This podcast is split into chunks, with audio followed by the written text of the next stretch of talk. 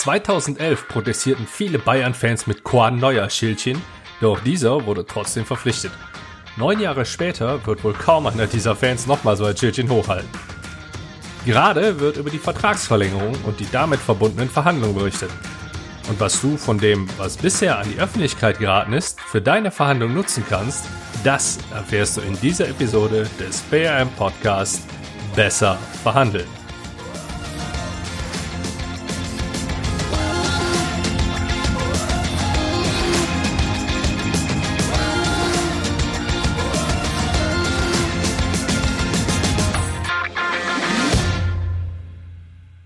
Hi, du hörst den PM Podcast, der gleichzeitig ausdrückt, was du bald kannst, nämlich besser verhandeln.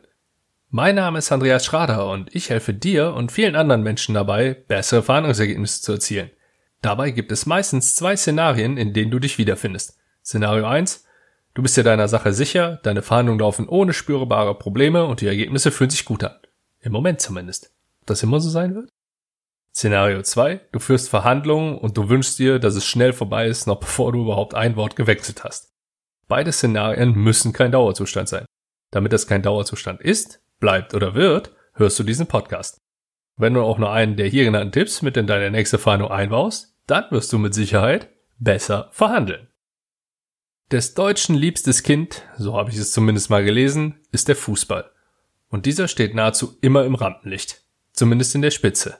Mit Spitze meine ich die Profiligen. Und ich bin mir sicher, dass du, selbst wenn du keine Ahnung vom Fußball hast oder sogar ein ausgesprochener Gegner dieses Sports bist, dann hast du trotzdem schon mal den ein oder anderen Namen irgendwo aufgeschnappt. Einer dieser Namen ist Manuel Neuer. Ein weiterer Name ist Bayern München. Und um die Verhandlung zwischen diesen beiden Parteien dreht sich diese Episode. Und um direkt das ein oder andere Feedback in die richtige Richtung zu lenken, ich bin weder Fan vom FC Bayern noch von Manuel Neuer. Betrachten wir mal kurz die Fakten. Der FC Bayern ist der deutsche Branchenprimus. Nicht nur sportlich, sondern auch als Wirtschaftsunternehmen. Und das sind ja bekanntermaßen alle, die in der Bundesliga vertreten sind. Auch wenn sich der ein oder andere noch irgendwie oder irgendwo e.V., also eingetragener Verein schimpfen mag. Unterm Strich sind es wirtschaftende bzw. wirtschaftliche Unternehmen. Und um das Ganze noch ein bisschen besser einordnen zu können, die Gesamteinnahmen in der Saison 2018-2019 des FC Bayern liegen bei ungefähr 750 Millionen Euro. Daraus geht ein Jahresüberschuss von 52,5 Millionen Euro hervor. So steht es zumindest auf der offiziellen Website des FC Bayern München. Manuel Neuer hat einen Arbeitsvertrag und ist, simpel ausgedrückt, ein Mitarbeiter von Bayern München. Zeitgleich ist er auch eine Art Lieferant, denn seine Dienstleistung ist Teil des Produktes Fußball. Seit dem 1.7.2011 ist er beim FC Bayern unter Vertrag. Da ein Vereins-, also ein Arbeitsplatzwechsel ein sehr umfassender Prozess ist, wird schon jetzt über ein Jahr vor Vertragsende über die weitere Zusammenarbeit verhandelt. Außerdem hat so ein Wechsel natürlich viele verschiedene Konsequenzen. Teamgefüge innerhalb der Mannschaft, also die Qualität des Gesamtprodukts verändert sich. Nachfolger sind zwar bereits geplant bzw. verpflichtet, Jedoch ist ein Qualitätsunterschied in der gesamten Betrachtung aktuell nicht von der Hand zu weisen. Allein das finde ich schon spannend. Wieso? Weil ich sowohl von Vertrieblern als auch von Einkäufern höre, wir können doch jetzt gar nicht verhandeln. Der Vertrag läuft doch noch x Jahre, Monate oder was auch immer. Wir haben doch gute Qualität etc. Hm, geht scheinbar doch. Wobei, stopp. Das ist ja sicher wieder was anderes. Bei uns geht das dann leider doch nicht so einfach. Mehr Culpa, mein Fehler. Also, Learning Nummer eins, du kannst immer in Verhandlungen einsteigen. Wie die Erfolgsaussichten sind und ob das zu diesem Zeitpunkt überhaupt sinnvoll ist, das steht allerdings auf einem anderen Blatt. Fakt ist, dass Neuer und der FC Bayern miteinander verhandeln. Ende März teilte Thomas Kroth, der Berater von Manuel Neuer, in einem Interview mit dem Kicker, einem, wenn nicht sogar dem Sportmagazin Nummer eins in Deutschland mit, dass man mit dem FC Bayern München im Austausch stehe. Er verwies jedoch darauf, dass es von Neuers Seite aus bekannt sei, dass nur ungerne Zwischenstände mitgeteilt werden und daran hielt er sich in diesem Interview auch. Alles wenig überraschend und branchenüblich, wie es so schön heißt. Schon einen Tag später wurden diese Verhandlungen im Kicker erneut thematisiert. Als Gesprächspartner auf der Seite des FC Bayern München wurde Vorstandsmitglied Oliver Kahn und Sportdirektor Hassan Salihamidzic genannt. Ohne es genau zu wissen, gehe ich an dieser Stelle davon aus, dass Thomas Groth alleine verhandelt ohne Manuel Neuer an seiner Seite. In einem anderen Interview sagte Manuel Neuer, dass der Thomas das alles alleine macht. Das bekräftigt mich in meiner Annahme. Und das ist in meinen Augen sehr gut und extrem professionell von Neuers Seite aus. Und für diese Annahme habe ich mindestens zwei Begründungen. Erstens, Neuer ist in dieser Situation der Entscheider. Im FBI-Modell hätte er die Funktion des Decision Makers inne. Er gibt den gesamten Rahmen vor, verhandelt jedoch nicht selbst. Damit würde er sich verschiedene Optionen nehmen und sich selbst auch noch Gefahren, also aus verhandlungstechnischer Sicht gesehen, aussetzen. Beispielsweise wäre es für die Zukunft schwierig, wenn sich beide Parteien in den Verhandlungen in einem extremen Konflikt befinden würden. Er könnte dabei direkt das Vertrauensverhältnis zwischen ihm und zum Beispiel Oliver Kahn gefährden. Außerdem hat er durch sein Fernbleiben immer noch die Möglichkeit, im späteren Verlauf, wenn gefühlt gar nichts mehr geht, mit dem Entscheider der Gegenseite, in meinen Augen ist das Karl-Heinz Rummenigge, ein Gespräch zu führen und die Verhandlungen abzuschließen. Zweitens, Neuer ist in dieser Angelegenheit direkt betroffen. Es geht um seine Zukunft, seinen persönlichen Vertrag, sein Gehalt, seine Wertschätzung und, und, und. Als Headhunter und auch in der Zeit danach habe ich viele Gehaltsverhandlungen begleitet und teilweise auch für andere geführt. Genau deshalb weiß ich, wie wichtig es ist, in solchen Verhandlungen so emotionslos wie möglich zu sein. Und das geht nahezu gar nicht, wenn es um dich selbst geht, deine Karriere oder deine Zukunft. Das glaube ich einfach nicht. Das sind die zwei Hauptvorteile. In leichter Anlehnung an die aktuellen Geschehnisse könnte ich auch von Emotional Distancing sprechen. Mal schauen, inwieweit ich das in den allgemeinen Sprachgebrauch etablieren kann. Klar ist also, dass von Neuers Seite aus sehr professionell verhandelt wird. Zumindest soweit ich das von außen bewerten kann. Ich widerspreche damit auch sehr gerne dem T-Online Vizechefredakteur Florian Wichert, der vom T-Online Fußballaccount bei Instagram sein Berater vorzuschieben ist nicht nur eines Kapitäns des FC Bayern und der Nationalelf unwürdig, es ist feige und peinlich, preisgab. Eine gute Schlagzeile, doch das ist weder feige noch peinlich, das ist professionelle, moderne Verhandlungsführung, die auf Gewinnen ausgerichtet ist. In dem eingangs erwähnten Artikel im Kicker wurde unter anderem geschrieben, dass keine Einigung erzielt wurde, da die Verhandlungen massiv stocken. Es geht um Geld und um die Vertragslaufzeit. Bayern bietet zwei Jahre, was Neuer keinesfalls reiche, und Kroth brachte fünf Jahre ins Gespräch. Am 13.04. war dann im Kicker zu lesen, dass ein Kompromiss weit entfernt sei. Die Verhandlungen ziehen sich hin, die Fronten sind verhärtet. Vokabeln, die in solchen Berichten oft zu hören oder zu lesen sind. Nicht nur im Fußball. Die Entscheider des FCB waren eigentlich davon ausgegangen, ein finanzielles Top-Angebot vorgelegt zu haben. So steht's im Kicker geschrieben. Ein schwieriger Satz. Je nachdem, wie wohlwollend man an dieser Stelle sein mag, steht da entweder die Entscheider des FCB haben sich nicht richtig vorbereitet, weil sie ein schwaches Angebot für ein Top-Angebot ansehen, oder wir sind die Guten mit dem Top-Angebot, doch der böse Manuel mag das einfach nicht einsehen. Fakt ist, dieser Satz lädt zu Spekulationen ein. Für unterhaltende PR mag das gut sein. In einer Verhandlung ist das in meinen Augen eher ein Armutszeugnis. Es ist durchaus logisch, dass die Seite Neuers wenig erfreut über die Veröffentlichung der Summe ist, wobei auch das taktisch gar nicht mal so unklug ist. Aber dazu später mehr. Einen weiteren spannenden Artikel zu diesem Thema kannst du in der FAZ finden.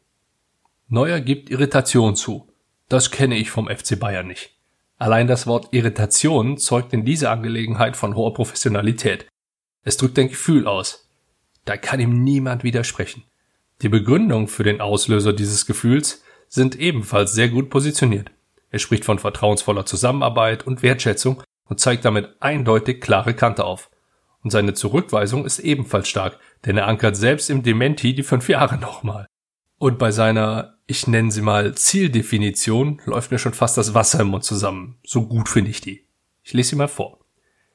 Was er wolle, sei ein Vertrag, bei dem der FC Bayern und ich eine Win-Win-Situation haben, mit dem alle glücklich sind.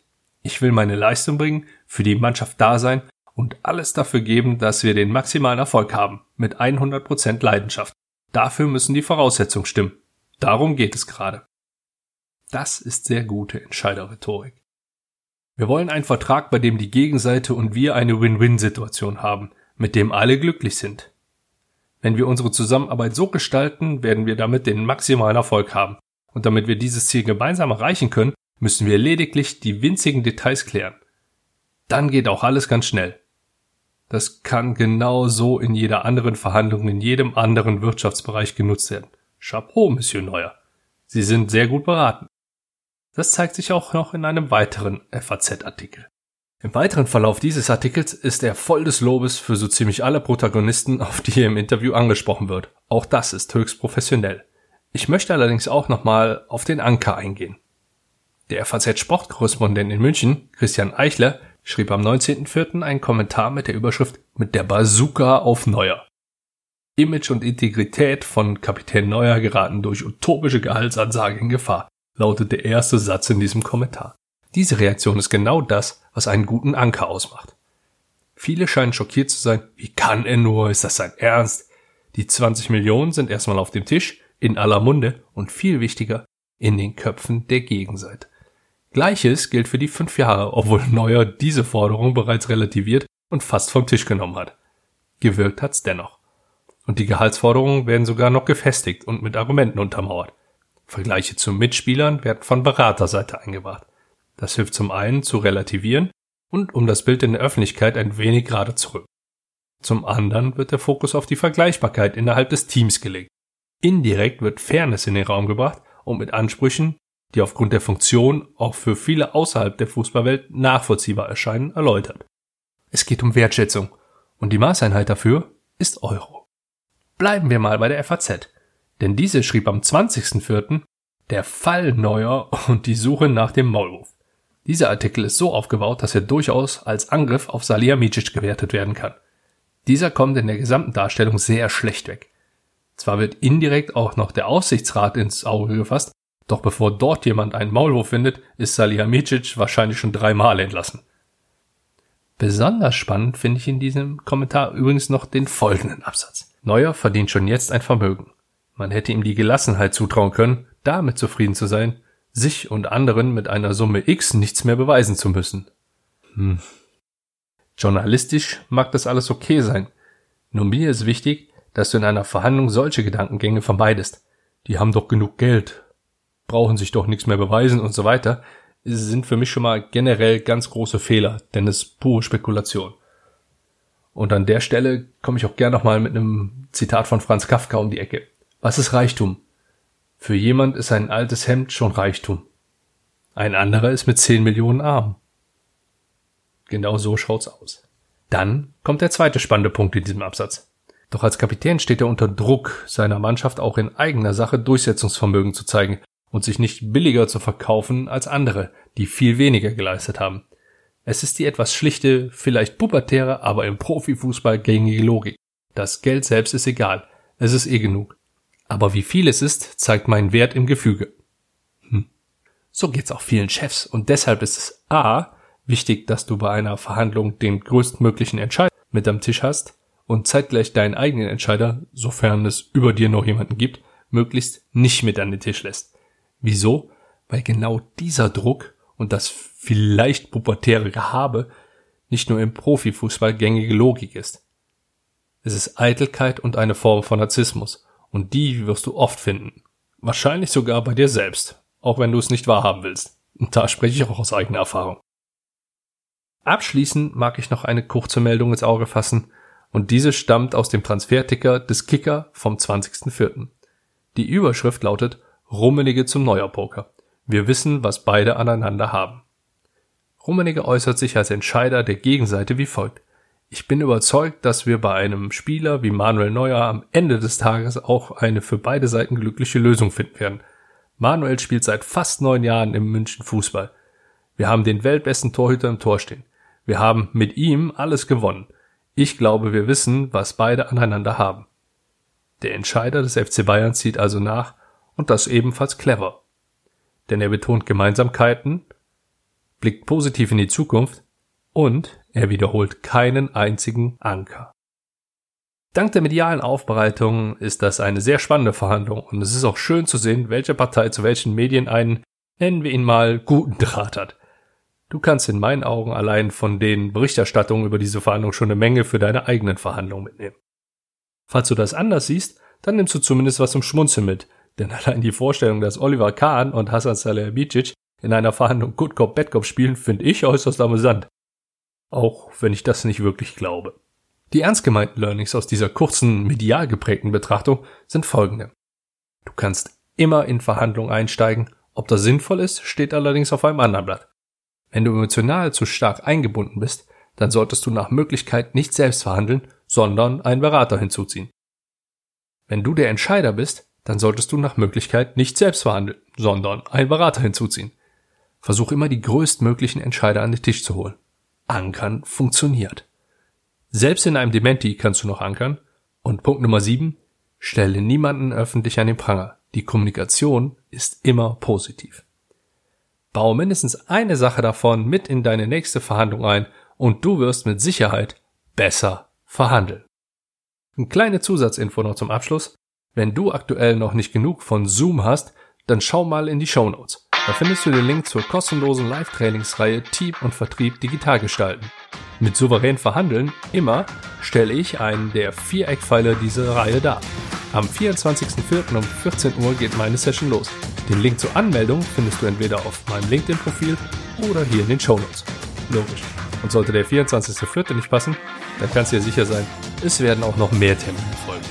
Jetzt heißt es wie immer, abonniere meinen Podcast, Rezension schreiben, folge mir auf LinkedIn und wenn du magst, dann lad dir auch noch mein kostenloses E-Book auf meiner Homepage runter. Ich wünsche dir viel Erfolg bei deinen Verhandlungen. Das Wichtigste, bleib gesund.